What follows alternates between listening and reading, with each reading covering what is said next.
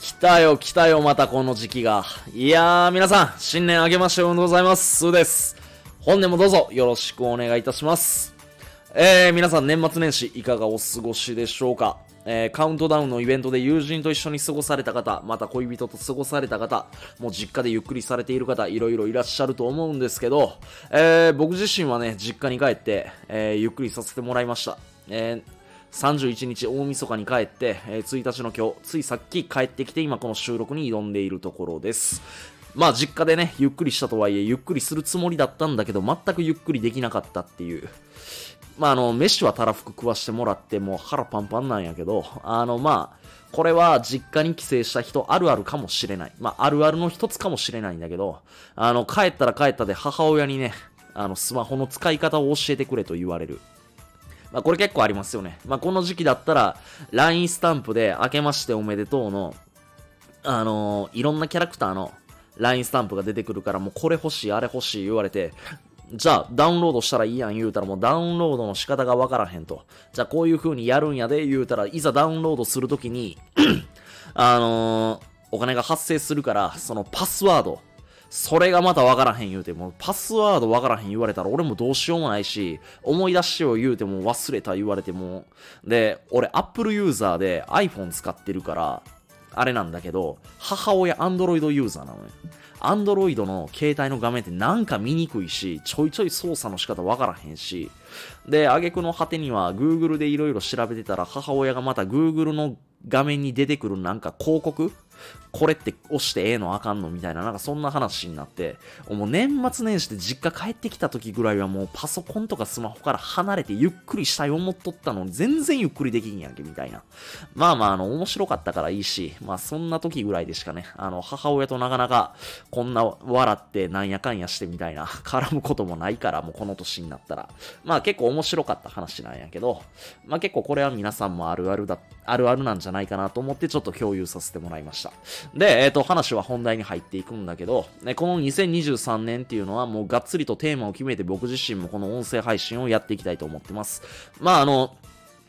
ズバリ言うと皆さんに生き方っていうものを伝えていきたいと思います。じゃあどんな生き方なのって言われたら、どんな時代でも通用する普遍的な生き方。で、その生き方についての考え方。僕はこれをもう徹底して皆さんに教えていきたいなって思ってます。あの、2022年の初めから聞いてくださってる皆さんの中には、あの、僕自身が今までの人生の中でどういうこと、どういう生き方をしてきて、まあ、どんな失敗を繰り返してきたのか。で、失敗するたんびにどうやって復活してきたきたのか、えー、過去の配信で聞いてくださっている方、えー、覚えてくださっている方、いると思います。えー、それ、そんな中でも、まあ一番大きかったイベントというか、小ネタというか、まあ僕が冤罪で逮捕されている留置所に入って、まあなおかつまあまあ大きい金額を持っていかれて、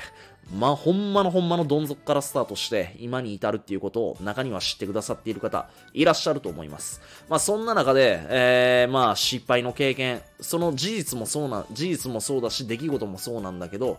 まあ、その起きた出来事から、どういう 過程を踏んで僕が復活してきて、今の位置にいるのか。で、その復活する過程の中で、どんな気持ちと向き合って、えー、どんな感情を抱いてきたのか。まあ結局人生って、あのー、経験することでしか学べないし、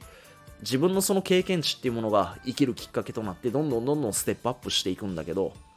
まあそういうことをちょっと去年は伝えきれなかったなっていうふうに僕自身反省しております。まあ仮に伝えられたところがあったとしても、なんだろうな、あまあそもそもこのチャンネルの分野が、なんだろう、定まってなかった。うん、何のカテゴリーなんだって。思っている人もいたと思います。なんか僕のプライベートのどうでもいい話とかもね、まあ中には楽しく聞いてくださっている方も、まあコメント欄とか見るといらっしゃって、まあそれはそれで嬉しかったんだけど、やっぱりあの、なんだろうな、このチャンネルの方向性だったりとか、あの、発信していく内容っていうのはしっかりと固めて、えー、行った方がいいなっていうふうに僕も思ってるし、まあ伝える内容も伝える内容でちょっと抽象度が高かったなっていうふうに、ちょっと反省しております。なので、えっ、と、今年1年っていうのはね、えー、皆さんにより具体的に、あの、聞いてくださっているリスナーさんの方々に、あのー、具体的な内容で届けて、そして、あのー、僕の声をきっかけに何かこう、生きるきっかけをつかんでいってもらいたいなって思ってます。まあ、せっかく聞いてくれてるね、リスナーさんの時間を僕自身ももらう以上、やっぱりためになること、有益なものを発信していきたいなって思ってるし、あのー、これが僕逆に聞く側の立場だったら、この時間何やってんって思うような YouTube とかみんなやっぱ嫌だし、ラジオもそう。あの、導入の部分良かったのに、最後の最後まで聞いたけど、結局この人何を伝えたかったんだろうみたいな。そういうのってなんかすごい時間もったいないなって思うし、僕にとっても皆さんにとっても時間ってやっぱり有限なもの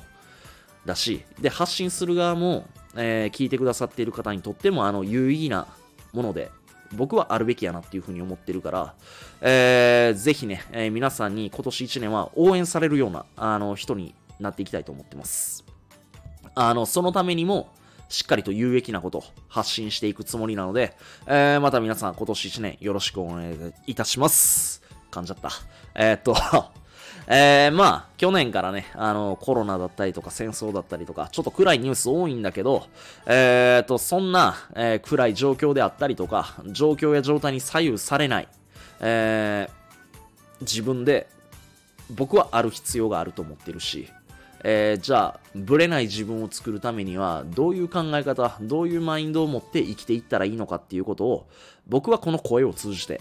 より多くの方々に伝えていきたいなと思ってます。あの、フォロワーを増やすために、あの、なんか、あえて炎上系のことを発信したりとか、僕はそういうことを一切したくないです。なんか、あの、収益化のために、えー、まずはフォロワー増やしてみたいな、そういう戦略もありなのかもしれないけれど、やっぱりコツコツとね、一気に膨張させることじゃなくて、僕は僕もそうだし、聞いてくださっている皆さんと一緒に成長していってこのチャンネルを育てていきたいなって思ってるんで、えー、そういう形は僕はブレずにいきたいなって思ってます。そのブレない姿勢で、しっかりと今年はこのチャンネルの収益化っていうものを達成したいと思ってるし、えー、収益化ができればメンバーシップ等もやっていきたいなとも思ってます。で、またライブとかもね、ちょっと挑戦したいなっていうふうに思ってるんで、ライブの中だとあれかな。皆さんからいただいたコメントに対して僕の意見も言えたりとかできると思うし、ただまあライブやるからには、やっぱりある程度一定数のファンっていうものができている状態の人でないとやっぱり意味がないと思うから、僕もしっかりとライブできるような状態を作っていくためにも、しっかりと僕もこのチャンネルを伸ばしていきたいなって思ってます。えー、まあ、いろいろ喋らせてもらったんですけど、2023年、えー、皆さんもいろんな目標があったりとか、抱負があると思います。で、今日も早速神社に行って初詣で、えー、その抱負をしっかりと誓ってきたよっていう人もいれば、これから行くっていう方々もいらっしゃると思います。どっちにしても、あの、僕も皆さんも今年1年素晴らしい1年にしていきましょう。それでは本年もどうぞよろしくお願いいたします。それではありがとうございました。バイバイ。